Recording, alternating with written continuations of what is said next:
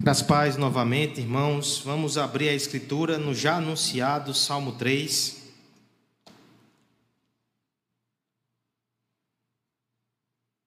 Seguimos hoje a nossa exposição no primeiro livro dos Salmos, na, pelo menos na primeira parte dele.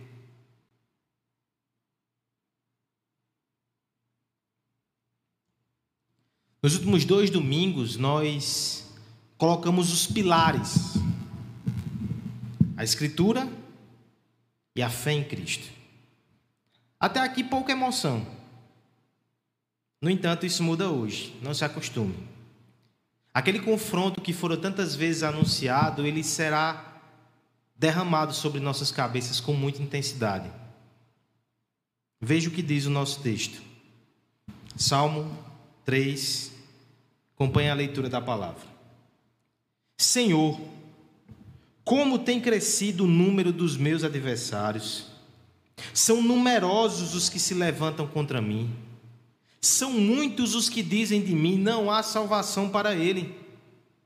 Porém, tu, Senhor, és o meu escudo, és a minha glória e o que exalta a minha cabeça. Com a minha voz clamo ao Senhor, e ele do seu santo monte me responde. Deito-me e pego no sono Acordo, porque o Senhor me sustenta. Não tenho medo de milhares do povo que tomam posição contra mim de todos os lados. Levanta-te, Senhor. Salva-me, Deus meu, pois feres nos queixos a todos os meus inimigos e aos ímpios quebra os dentes.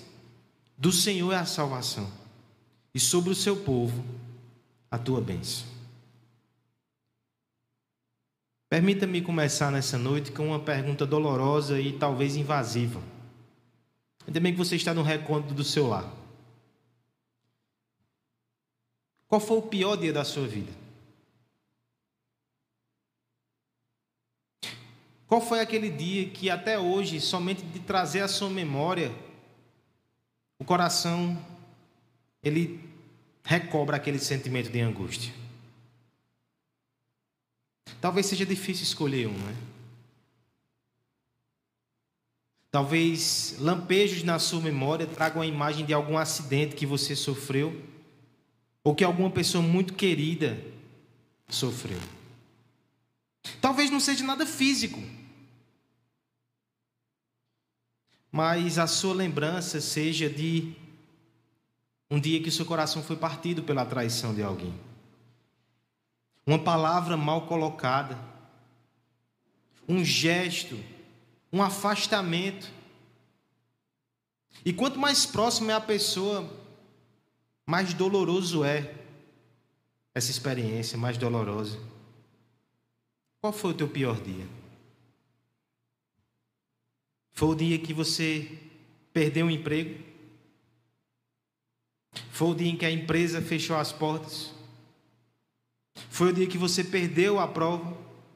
Foi o dia que você foi ferido, talvez na casa de Deus, no meio dos irmãos.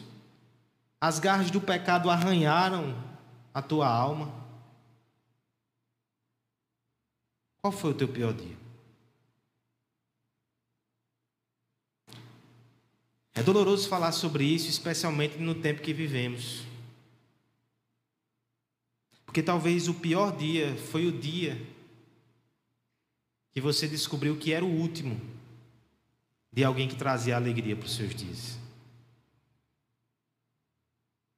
Mais de 3 mil famílias têm passado por isso todos os dias, somente por causa de uma doença, sem excluir tantas outras causas.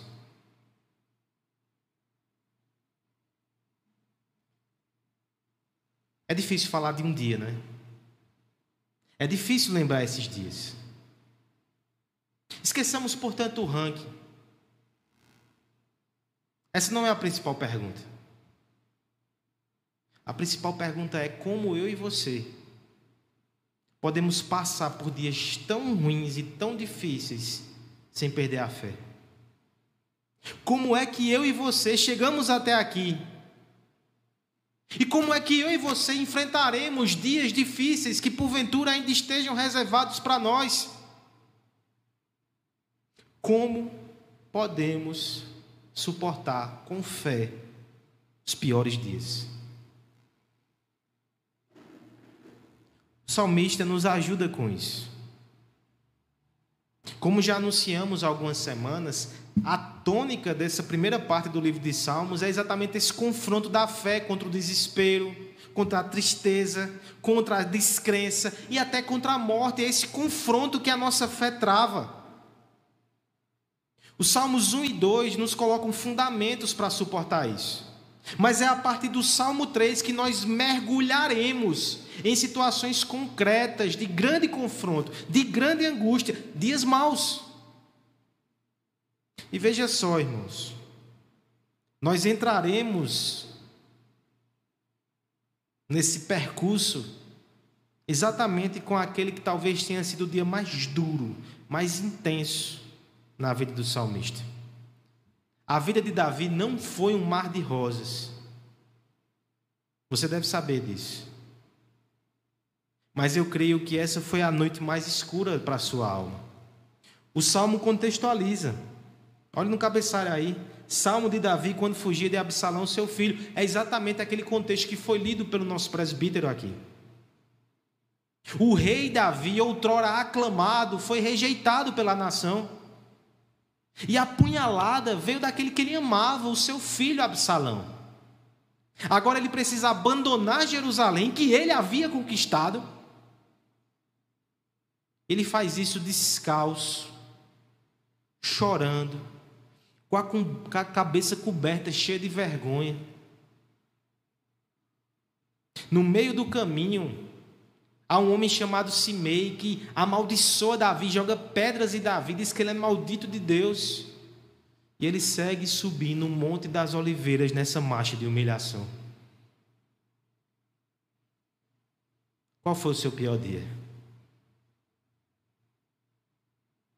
E olhe que, se do ponto de vista pessoal esse dia é trágico e doloroso, imagine no contexto aqui canônico.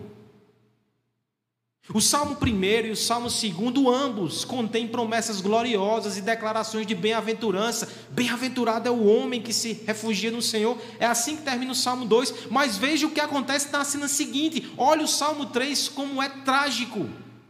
Comentarista chamado Bruce Walton que vai dizer que aqui é uma subversão total de expectativas.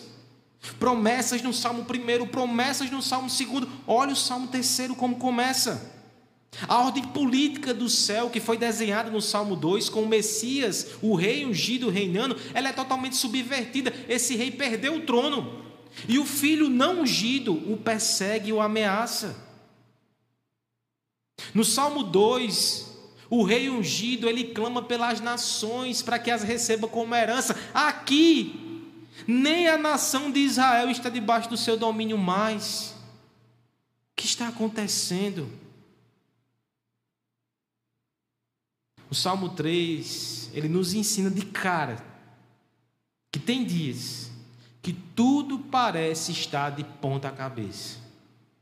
Tem dias que as promessas do Senhor parecem não ser aplicadas a nós. Tem dias que as nossas expectativas são terrivelmente frustradas. Mas o Salmo 3 também nos ensina que, mesmo nesses dias, os piores dias,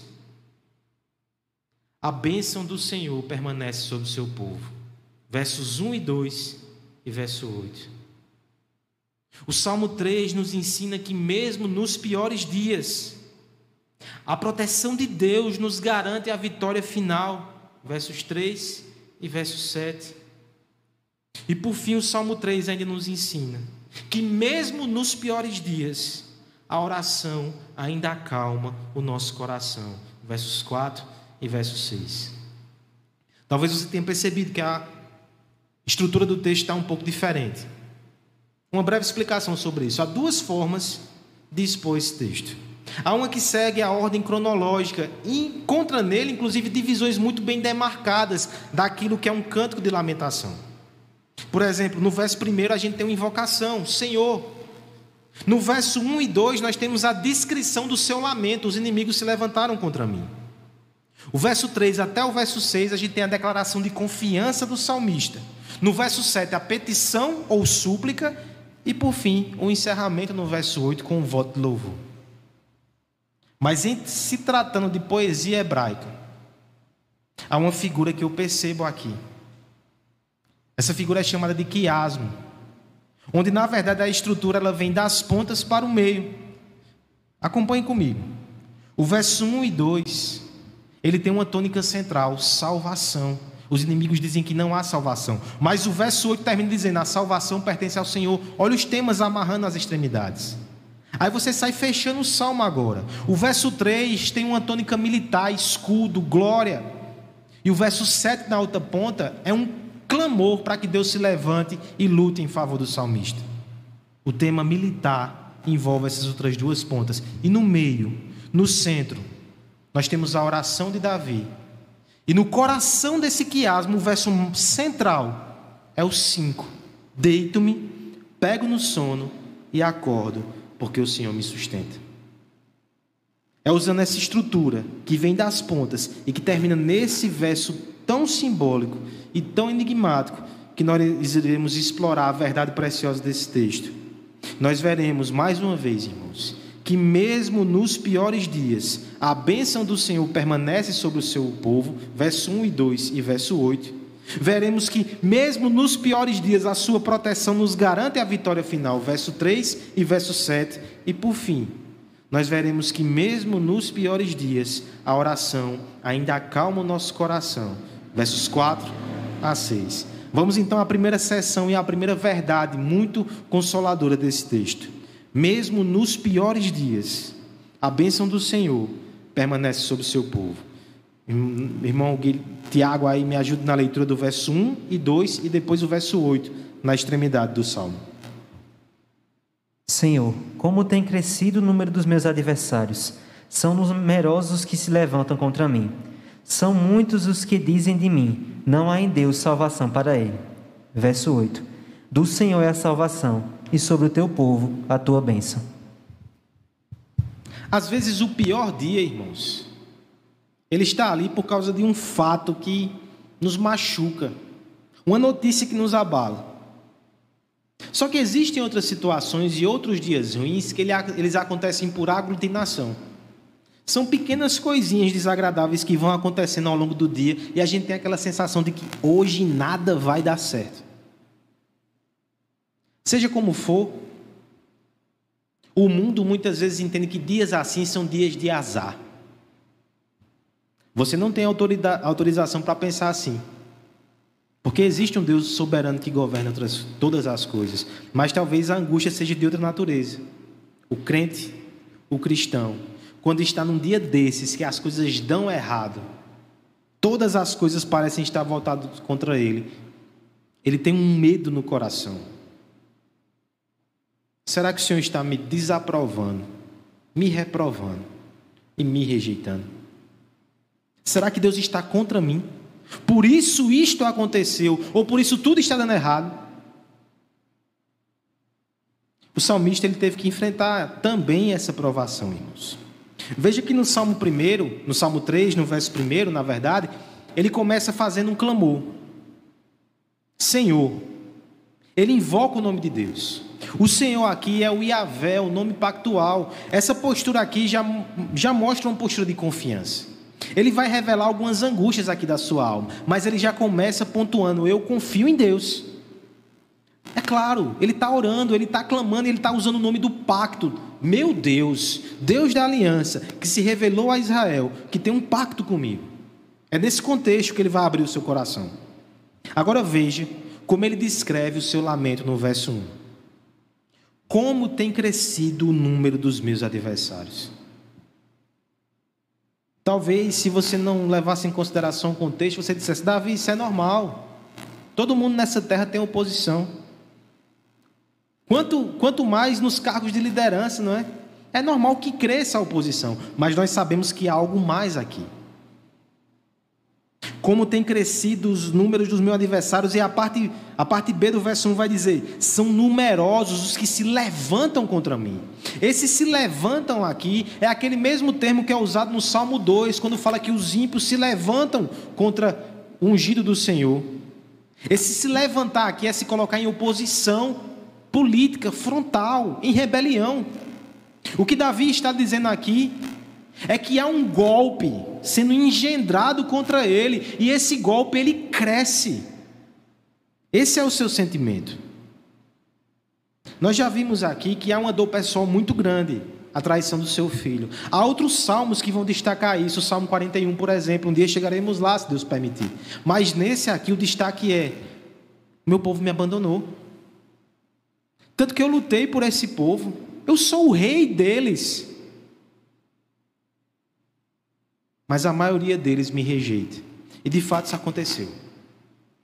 A rebelião, liderada por Absalão, ela seduziu boa parte da liderança de Israel.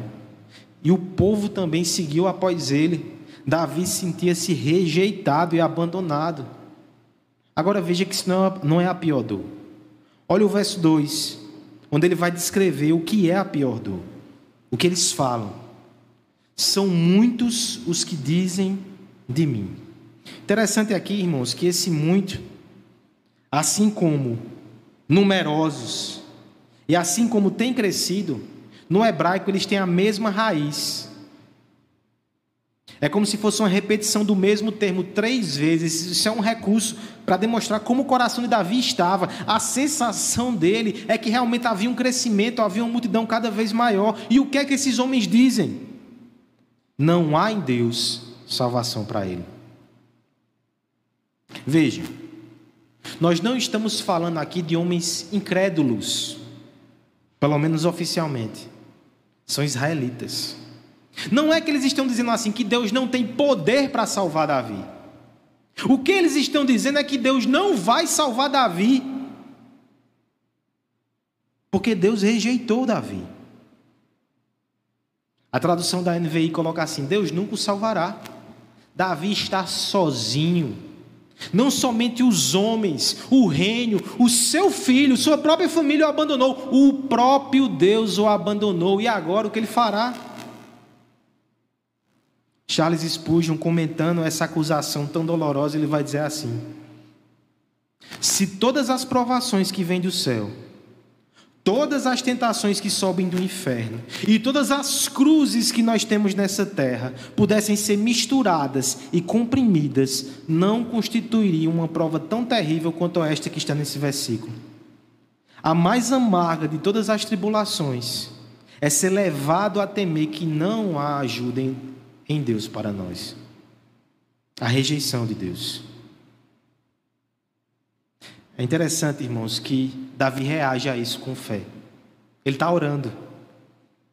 No início do verso primeiro, ele invocou o nome do pacto. Nós vamos ver ao longo aqui do salmo a sua postura e a sua oração. Agora volta os olhos para a conclusão. Veja qual é a resposta final de Davi. Veja como ele termina.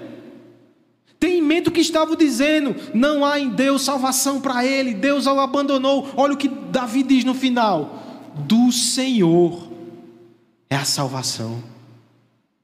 É Deus quem escolhe quem Ele vai amar, quem Ele vai abençoar e quem Ele vai proteger. Não são os homens. Essa prerrogativa é divina. Ele vai dizer: Do Senhor é a salvação e sobre o teu povo a tua bênção. Por um lado, isso é uma declaração de confiança. Ele está dizendo: Eu sou do povo de Deus, então a bênção do Senhor permanece sobre mim. Não importa o que os homens digam. Mas há um outro aspecto aqui.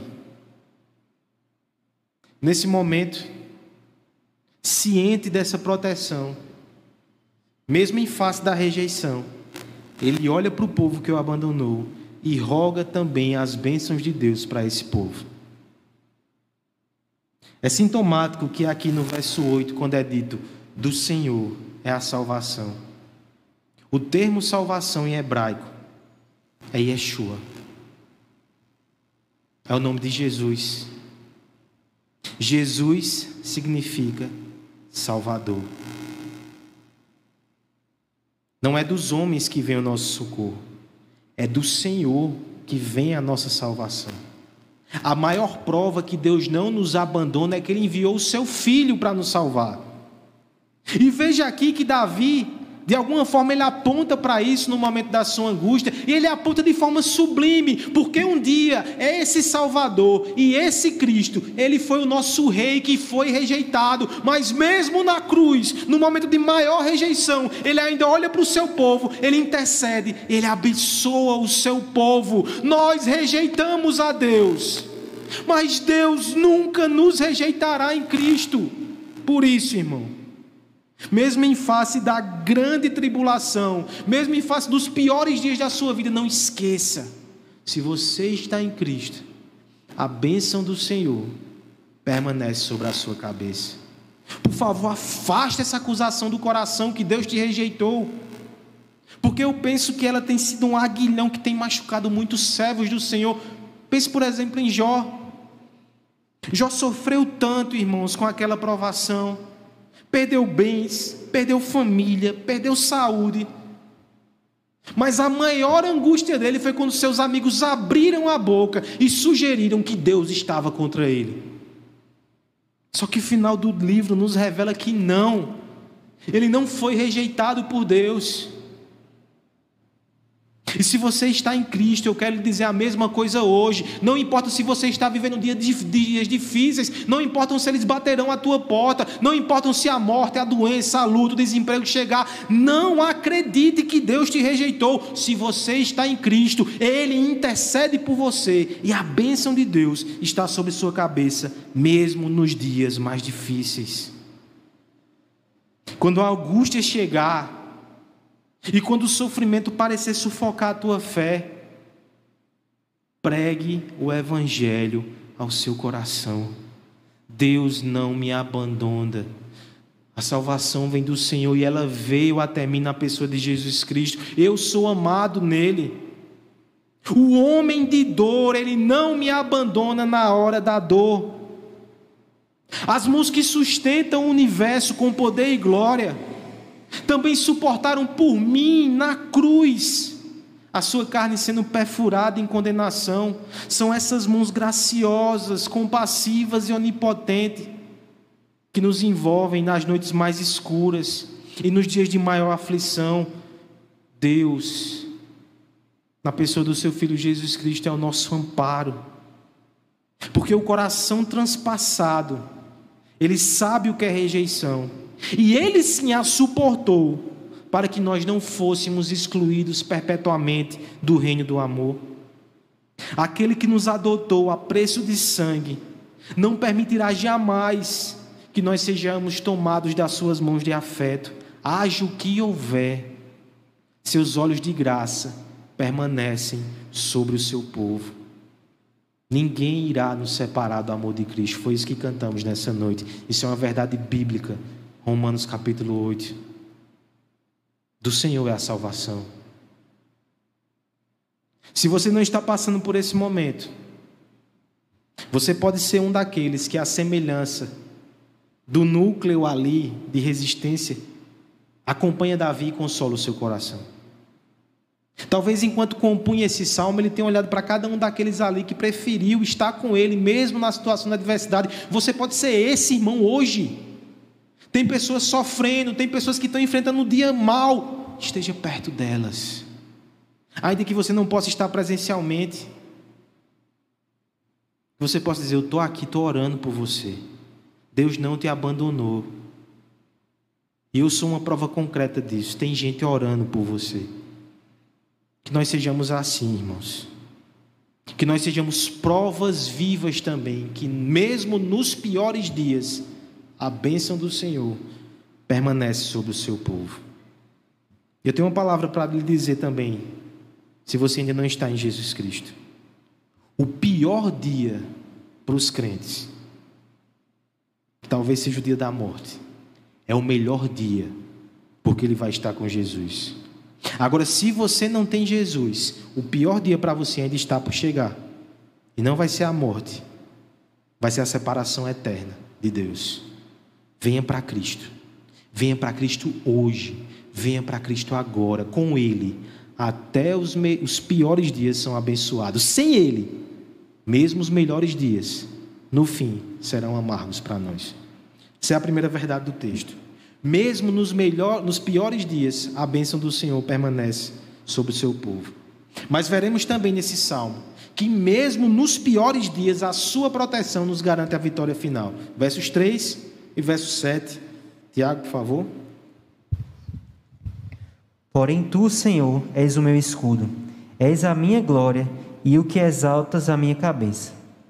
Levanta-te, Senhor, salva-me, Deus meu, pois feres nos queixos a todos os meus inimigos e aos ímpios quebras os dentes. Se tem uma coisa que nos angustia e que nos deixa aflitos em dias de calamidade, é a sensação de fragilidade. Eu e você gostamos daquela ilusão de que controlamos todas as coisas, de que se tomarmos as medidas certas estaremos resguardados e seguros em nossos castelos. Só que há uma brechinha de fragilidade e por ela o vento frio do desespero entra em momentos como esses que estamos vivendo, ficam soprando no nosso ouvido. Você está desprotegido. A qualquer momento você pode ser vencido. Isso é doloroso, isso traz angústia.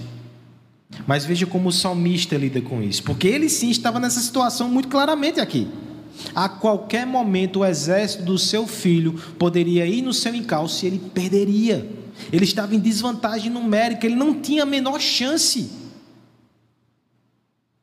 As ameaças pairavam sobre sua cabeça, mas veja como ele responde essa declaração de confiança do verso 3: Porém, tu, Senhor. Mais uma vez ele evoca o nome pactual. Veja só que no verso 2, quando os homens falam a respeito de Davi, eles não usam o Yahvé. Eles usam o Elohim, que a nossa Bíblia traduz por Deus de forma genérica, como se Deus não tivesse nem aliança com ele mais. Mas na hora que ele responde com fé, ele diz: Tu, Senhor, Tu, Yahvé, Tu, meu Deus, Deus do pacto. Tu és o meu escudo, em primeiro lugar, és a minha glória e é o que exalta a minha cabeça. Três coisas, irmãos. Três imagens que Davi evoca aqui. Por escudo, ele nos mostra que ele não é negacionista, palavra da moda, né? Ele não ignora os golpes, ele não ignora as ameaças, ele não ignora os riscos, ele os vê. Só que ele entende que ele tem um escudo. Deus o protegerá. Não só escudo, Deus é glória, porque escudo pode ser passivo, né? Ele fica suportando os golpes ali até quando? Mas a glória representa o final da vitória. A glória representa a coroação, a vitória final. Davi está dizendo: Eu creio que Deus vai me sustentar na provação, e no final, Ele ainda vai me dar a coroa de glória. Tu és minha glória, Senhor. Por isso, veja o reflexo no tempo presente. Tu exaltas a minha cabeça. Deus não permite que Davi fique cabisbaixo. Ele o faz andar de cabeça erguida, com confiança e com dignidade. Tudo aquilo que Davi precisa, ele encontra em Deus. É por isso que ele vai responder no verso 7. Ele apega-se a essa visão, ele apega-se a essa confiança, ele clama ao Senhor. Olha, olha os termos do clamor de Davi no verso 7. Levanta-te, Senhor, e salva-me, Deus meu. É uma resposta direta às acusações dos inimigos.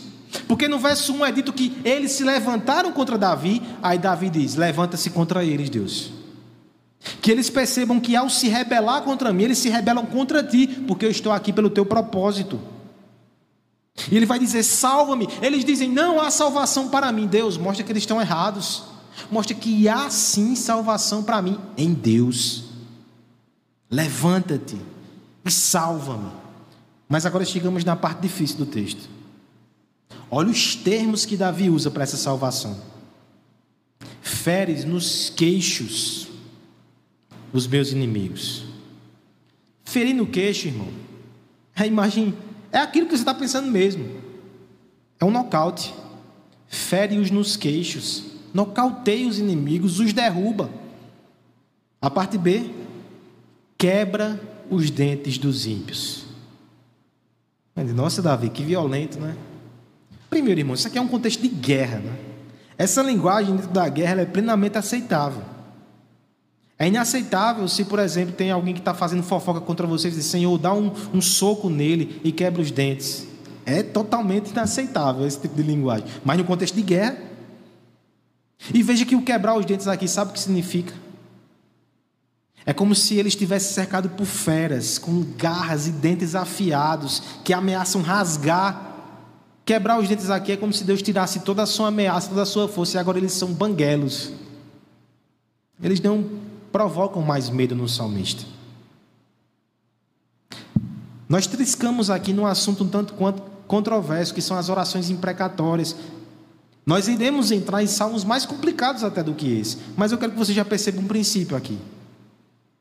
Ele está muito perto da conclusão do salmo, onde Davi não coloca mais as coisas somente no nível individual, mas no nível coletivo. Do Senhor a salvação e a tua bênção está sobre o teu povo. É como se a questão aqui já não fosse mais o embate individual de Davi, até porque, na prática, nós veremos que ele é misericordioso e compassivo com inimigos individuais. O próprio Absalão, filho dele, espolha, ele morre depois. E Davi chora e Davi se revolta com Joabe que o matou. Então você percebe que quando Davi está desenhando aqui essa oração, ele está falando com os inimigos de Deus que se levantam contra Deus. Quando diz respeito a inimigos individuais, há perdão, há restauração e a possibilidade de afastar-se desse exército. Mas no que diz respeito a esse exército inimigo de forma genérica, o fim é esse mesmo. Todos aqueles que se opõem a Deus e permanecem nisso até o fim, esse é o destino deles. E Davi clama para que isso aconteça, a fim de que o reino de Deus prevaleça e que a rebelião cesse. Essa também tem que ser a nossa oração. Senhor, vence os teus inimigos e consuma o teu reino aqui na terra, o reino de paz. Controvérsias à parte, não perca de vista a mensagem linda que nós temos aqui. Um homem em minoria perseguido, rejeitado, com ameaça de morte sobre a sua cabeça, aos olhos do mundo, uma causa perdida, ele entende que há um escudo que o protege, que há um Deus que lhe dá a vitória. Ele ergue a sua cabeça e ele clama com ousadia e com coragem: Levanta-se, Senhor, salva-me, derrota os inimigos. Não importa se as nuvens negras estão sobre nós, se os exércitos do mundo militam sobre nós, mesmo no dia de maior perseguição e maior aflição sobre a igreja de Cristo, uma coisa é certa: Ele nos garante a vitória final. Não esqueça que o rei, para quem Davi aponta, ele venceu numa cruz. Morrendo, ele matou a morte. Então, mesmo que a igreja passe por momentos de adversidade, e que grandes inimigos se levantem contra nós, a vitória final ainda nos é garantida e nós devemos erguer a nossa cabeça. O povo de Deus sempre passou por isso, irmãos. Ainda essa semana eu lia novamente Esther. Aquele livro da Bíblia, um livro curto, mas uma história muito intensa. Mordecai, servo do Senhor, ele se vê no meio de uma conspiração. E um homem chamado Amã arma contra ele e atinge todos os hebreus que estavam no reino da Pérsia. Há uma sentença de morte contra eles. Os inimigos se levantam. Mas no final, Amã cria uma forca para matar Mordecai. E no final é ele que morre. E não só Mordecai é livre. Todo o povo de Deus escapa da morte através da vida e da ação de uma jovem chamada Esther. Isso não é exceção. Isso é regra. O reino desse mundo se levanta contra o reino de Deus.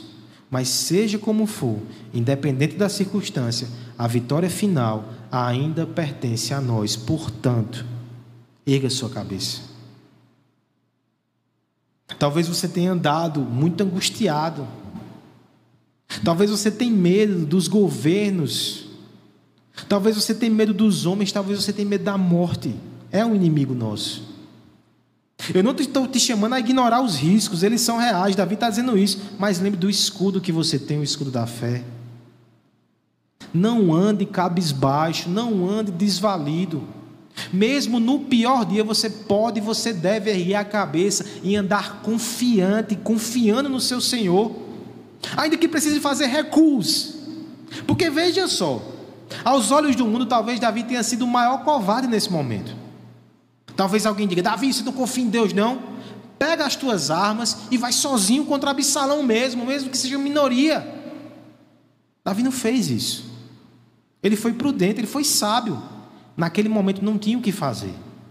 Mas o texto vai descrever que no seu coração havia confiança.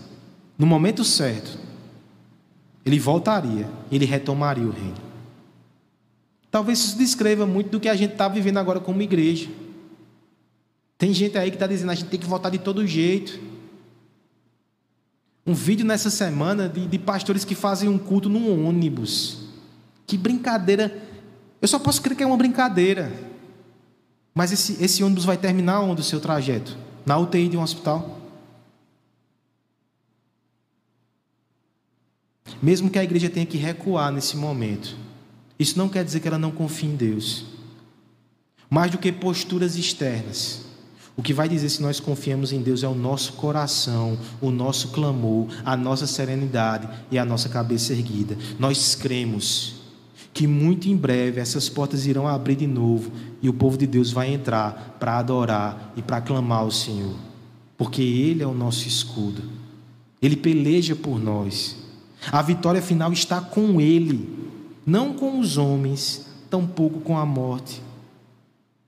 Nós não devemos temer o dia mal, mas isso não significa adotar a cegueira dos desatentos ou a imprudência dos irresponsáveis. Antes, nós olhamos com os olhos da fé e percebemos que é um batalhão invisível que guerreia ao nosso favor. Nós não precisamos negar a realidade para andar com a cabeça erguida. Devemos tão somente reconhecer que aquele que criou o mundo com a sua voz, e com a sua voz faz cessar qualquer tempestade, estende o seu condão de proteção em nosso entorno, e no seu tempo, segundo a sua vontade, a sua voz vai bradar, e esse mal vai passar. Nós confiamos e nós cremos no Rei vitorioso que peleja pelo seu frágil povo. No fim, a vitória do Cordeiro será a vitória da sua igreja. Se você ainda não faz parte desse exército, saiba que ele vai ser o vencedor. Mas ainda hoje o general permite que dissidentes possam ingressar nesse reino. Renda-se a Cristo. Mesmo nos piores dias, a sua bênção permanece sobre nós. Mesmo nos piores dias, a sua proteção nos garante a vitória final. Mesmo nos piores dias, a oração ainda acalma o nosso coração. Versos de 4 a 6, e nós encerramos o nosso texto nessa noite. Tiago? Com a minha voz clamo ao Senhor, e ele do seu santo monte me responde. Deito-me e pego no sono, acordo porque o Senhor me sustenta. Não tenho medo de milhares do povo que tomam posição contra mim de todos os lados. No meio do silêncio e da gritaria, no meio dos golpes e da zombaria. Como é que a gente faz para se concentrar e ouvir a voz da promessa, que no final é o que nos sustenta? Onde é que a gente vai encontrar essa dose de silêncio santo? Onde é que a gente vai poder descansar e até dormir? O salmista nos aponta esse caminho surpreendente no coração desse salmo. Ele declara no verso 4: com a minha voz clamo ao Senhor, e ele do seu santo monte me responde. O clamor aqui pode ser entendido como um grito por libertação. É como se Davi dissesse: Eu ouço as ameaças, o meu coração crê no Senhor, e qual é a atitude prática que eu faço agora? Eu clamo. Eu clamo ao Senhor e Ele do monte me ouve. É interessante que essa ideia de estar no, no, no meio ali de uma situação, olhar para cima e clamar, Lembra muito o Salmo 20, 121 que nós lemos aqui. De onde me virá o socorro? Do monte. Lá do alto vem o socorro do Senhor. Veja como diz o verso 6, nos descreve uma situação assim parecida. Não temos milhares do povo que tomam posição contra mim de todos os lados. Mais uma vez, milhares, é muita gente, é mais forte ainda. E eles estão de todos os lados. Para onde eu olho, eu não vejo solução, mas eu olho para cima. Por isso eu clamo. Tem algo muito interessante aqui desse texto também. Porque o verso 4 vai dizer: O santo monte do Senhor. Você lembra do Salmo 2? É no santo monte do Senhor que Cristo é entronizado, que o rei ungido é entronizado. É para lá que Davi olha e diz: Eu creio que isso é verdade. Eu vou clamar ao Deus que me introduzou no Monte Sião. Irmãos, tem outro detalhe aqui muito importante. No Antigo Testamento, a geografia ela tinha uma importância fundamental. As realidades espirituais estavam muito ligadas às realidades físicas. A terra, o templo, a arca. A arca da aliança representava a presença de Deus. Nós lemos aqui com o presbítero que Davi decidiu não levar a arca, ele disse: vai ficar aqui no templo. E mesmo de longe ele olha, ele tem uma percepção incrível, mesmo aqui, Deus ainda está comigo, porque a realidade espiritual é maior do que a física. Você percebe onde eu quero chegar, né? Louvado seja Deus pela saudade que você está aqui do ajuntamento.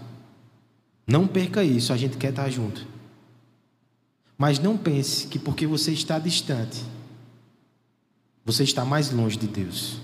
Se Davi não entendia assim, mesmo na antiga aliança, imagine nós hoje, que podemos adorar Jesus Cristo em qualquer lugar, podemos o buscar em qualquer lugar. Olhe para o monte e clame, Ele vai ouvir, Ele vai atender. A fé de Davi, através desse clamor e dessa oração, ela tem inclusive efeitos surpreendentes. A maioria dos comentaristas, desde a antiguidade, irmãos, os pais da igreja, eles reafirmam que o verso 5 é central aqui nesse texto. Por isso que eu entendo que o quiasmo, ele aponta nessa direção. Davi está fugindo. Possivelmente ele escreve esse texto em uma das noites que ele montou o acampamento antes de se esconder no deserto. Olha só que situação perigosa, olha que situação aflitiva. Mas ele vai dizer no verso 5, depois do seu clamor, depois da oração: Deito-me e pego no sono. Ele é até redundante, irmãos. Porque o verbo aqui, deito-me, ele pode ser traduzido já por dormir. A gente faz isso, né? Não é só na língua hebraica, não, eu vou me deitar, vou dormir, né? Mas ele diz, eu deito, há uma postura do meu corpo, mas deixa eu deixar bem claro, eu consigo dormir. A gente precisa ser bem sincero, eu não sei se eu conseguiria dormir nessa situação. Problemas menores nos tiram o sono. Mas Davi está nos explicando aqui que o sono, mais do que uma questão meramente biológica, é também uma dádiva que Deus dá ao seu povo. E ele o faz através da oração. Salmo 127. O Senhor concede o sono àqueles que os ama. Deus fez Davi descansar, mesmo na maior tempestade. Depois ele ainda diz: E acordo, viu? Não é que eu dormi no meio da noite o inimigo veio e me apunhalou. Eu acordei. Porque o Senhor me sustenta. Isso aconteceu de forma muito prática. Se você quiser depois ler o resto do texto que o presbítero leu, vai dizer que Deus usou um dos conselheiros de Absalão para dizer que ele não fosse atrás de Davi, porque ele poderia ter ido, Davi poderia ter morrido essa noite. Mas Deus estava respondendo à oração do seu filho, o permitindo que ele descansasse. Eu acho que às vezes falta a gente orar por isso, né, irmãos? Senhor, me dá a graça de uma noite de sono tranquila hoje. Eu não vou esconder o meu coração, ele está angustiado. Mas me acalma. Me acalma, Senhor. Eu preciso da tua ajuda, eu preciso da tua graça. Irmãos, tem momentos como esse que nos mostram que não basta você crer ou confessar, você tem que orar para que Deus aplique as verdades profundas no seu coração e você possa descansar nele. Eu mencionei aqui essa semana a recuperação do pai da nossa irmã Renata. Foi um milagre de Deus. E ela escreveu um depoimento. Nesse depoimento teve algo que chamou muita atenção, até pedir com a autorização dela compartilhar com a igreja. De lições que ela tirou desse período, quando ela menciona a oração, me chamou a atenção de forma muito profunda os efeitos da oração na vida dela. Ela nem enfatizou tanto o milagre no pai dela, mas olha o que ela disse sobre a oração. Eu também não tinha noção do poder da oração, do quanto somente ela é capaz de restaurar os feridos, renovar o ânimo do abatido, dar esperança ao desesperado. Que as promessas escritas na palavra de Deus fazem efeito em nosso coração abatido. Veja que maravilhoso, irmãos. A oração pode produzir isso no nosso coração, mesmo nos momentos de maior angústia, mesmo nos piores dias. A oração ainda pode acalmar o nosso coração. Se você está angustiado, ore mais, irmãos. Talvez a noite sem sono, que nós passamos por isso. Não estou querendo dizer que eu não sou atingido por isso. Seja um convite de Deus para que a gente dobre o joelho na cama e clame. Faça esse pacto com Deus. Enquanto o sono não chegar, Senhor, eu vou estar aqui de joelhos, orando e clamando ao Senhor. É importante falar sobre isso também, porque citamos o exemplo de uma oração atendida com cura, mas já citamos também a situação de irmãos que partiram essa semana. As famílias enlutadas têm mais dificuldade de dormir.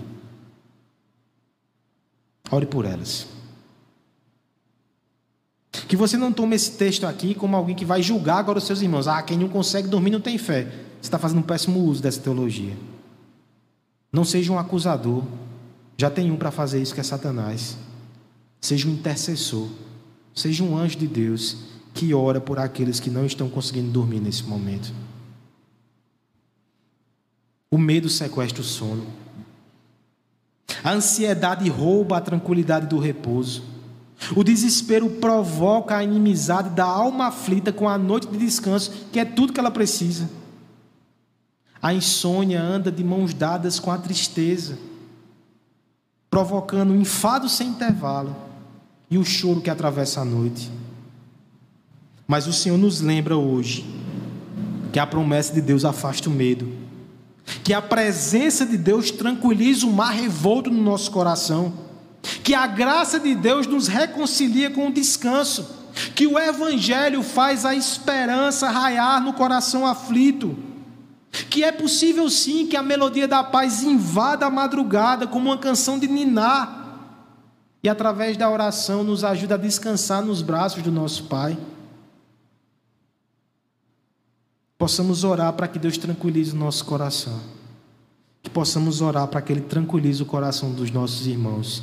E você que ainda não está em Cristo, só durma tranquilo hoje. Se por meio da cruz você puder descansar nos braços desse Pai. Mesmo nos piores dias, Ele pode acalmar os nossos corações através da oração. Qual foi o seu pior dia? Foi nessa semana? Foi nos últimos dias? Faz alguns anos e você ainda lembra de forma muito vívida? Possivelmente esse aqui foi um dos piores dias da vida de Davi. Ele entende de dor quando ele fala sobre isso. Ele entende de angústia. Mas Davi aponta para alguém que é maior do que ele. E esse, sem sombra de dúvidas, é o homem de dores.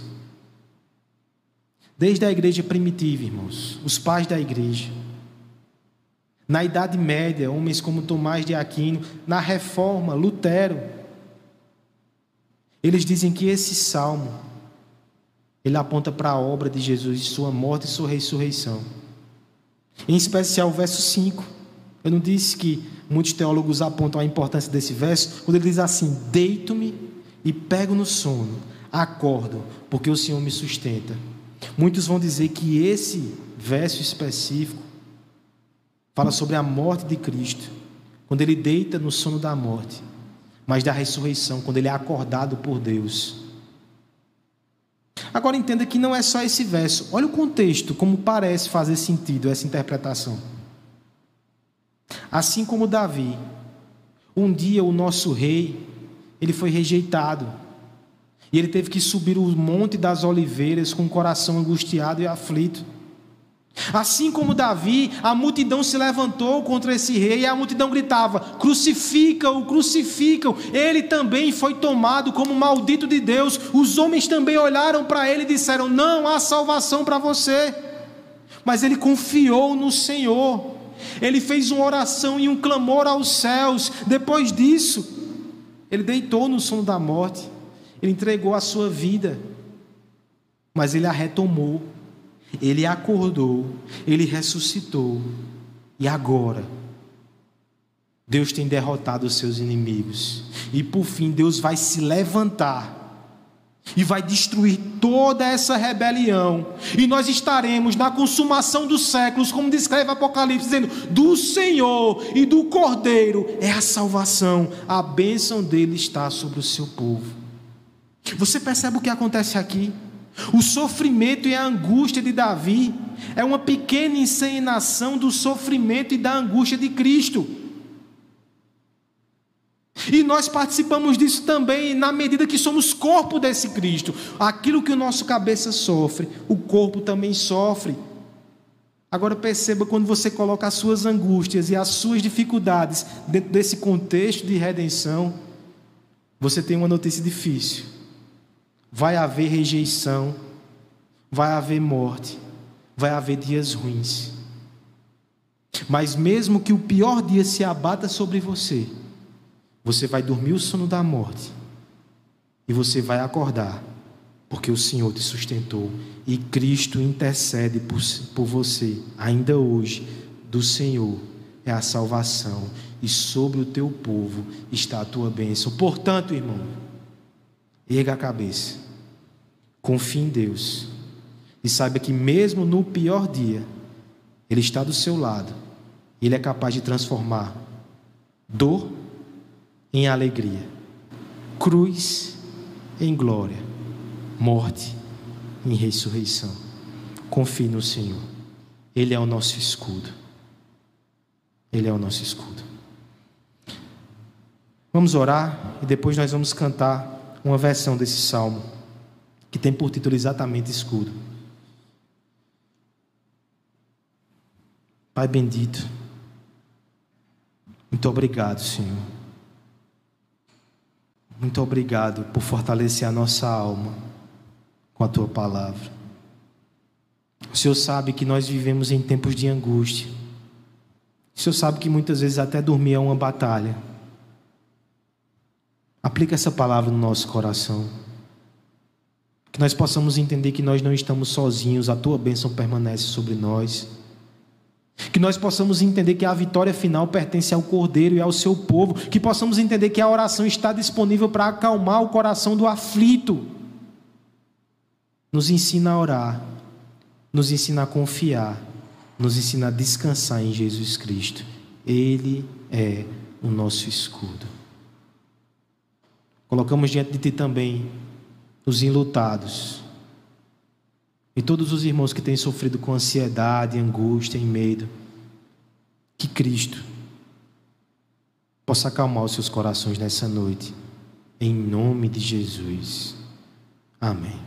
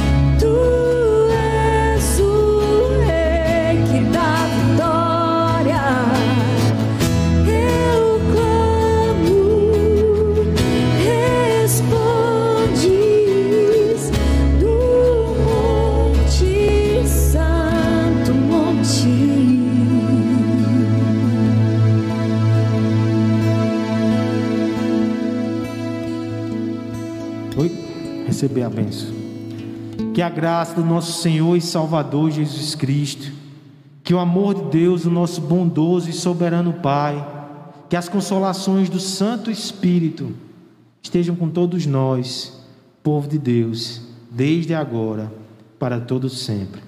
Amém.